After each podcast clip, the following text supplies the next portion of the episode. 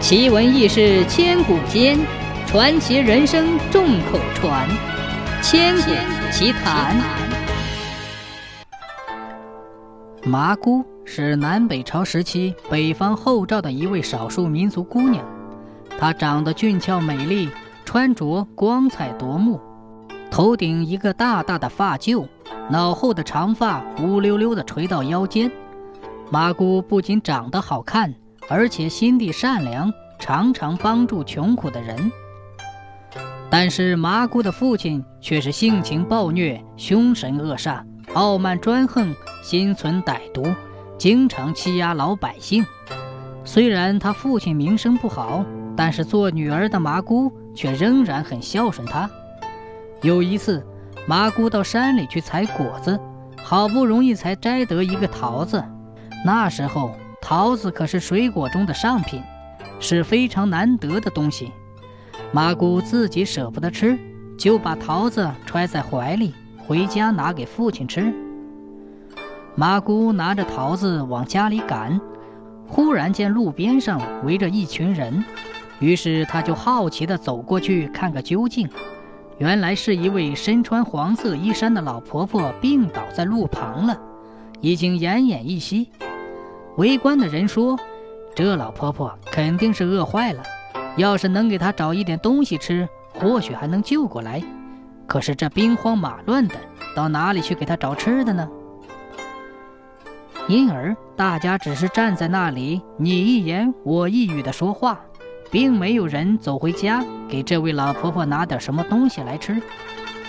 眼看老婆婆很快就不行了，麻姑实在是看不下去了。赶忙从怀里拿出那个桃子，蹲下身来，一小口一小口地喂它。这是一个又大又甜、汁水又多的桃子。老婆婆吃了几口之后，很快就苏醒了。旁边的人忍不住称赞麻姑心眼好，并说她定会得到好报。老婆婆实在是太饿了，吃完桃子之后，虽然醒过来了，但是还是没有力气。于是开口对麻姑说：“好孩子，太谢谢你了，请问你能不能再给我煮点粥喝呀？”那时正值灾荒，人们都只有差不多的粮食，还有很多人因为没有吃的都饿死了，所以粮食显得极为珍贵。但是麻姑确实不忍这位老婆婆饿死，就爽快地答应说道：“我这就给你去煮点东西来。”你在这里等我一会儿。说完，麻姑就飞快地跑回家给老婆婆做粥去了。不巧，麻姑的事儿被父亲麻秋知道了。当他听说麻姑把桃子给老太婆吃了，而且还要给老太婆做粥，他非常生气，就把麻姑关了起来，不准她出去。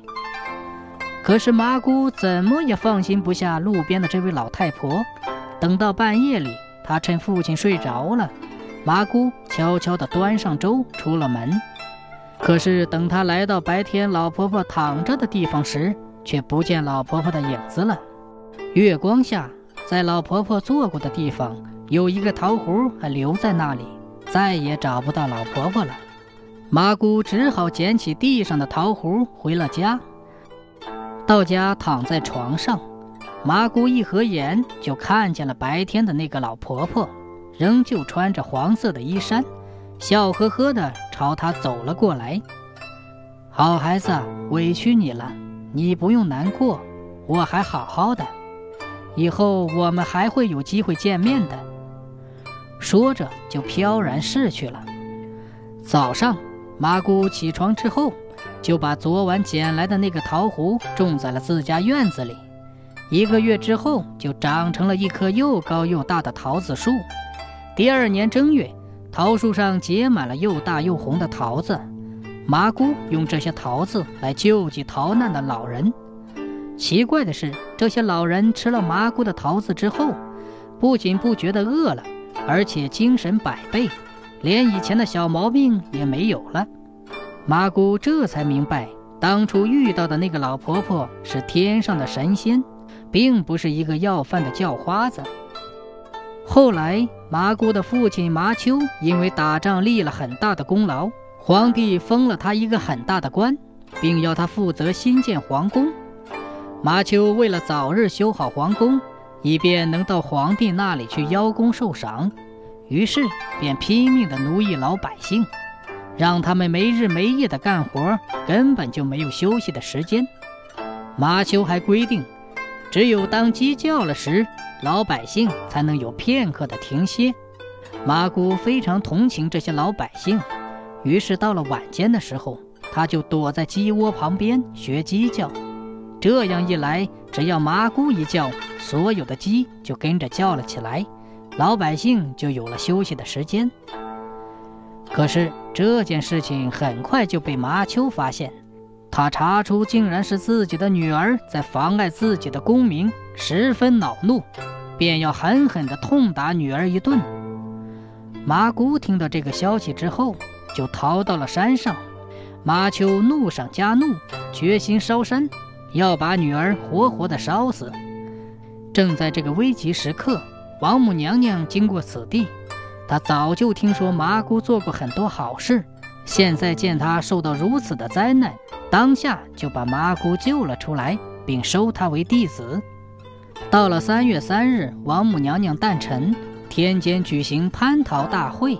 各路神仙都来祝寿，百花、牡丹、芍药、海棠四位花仙特地邀来麻姑一同参加。四位花仙子送上各自鲜花，为王母娘娘祝寿。麻姑没有带花，只带了一个极老的坛子，里面装的就是在绛珠河畔用灵芝酿造的寿酒。这酒特别醇厚。一打开坛盖，立刻浓香四溢。来祝寿的各路神仙都夸麻姑心灵手巧，赞王母娘娘有口福。王母娘娘也美美的赞扬了麻姑一番。这就是麻姑献寿的来历。麻姑由此被王母娘娘封为女寿仙。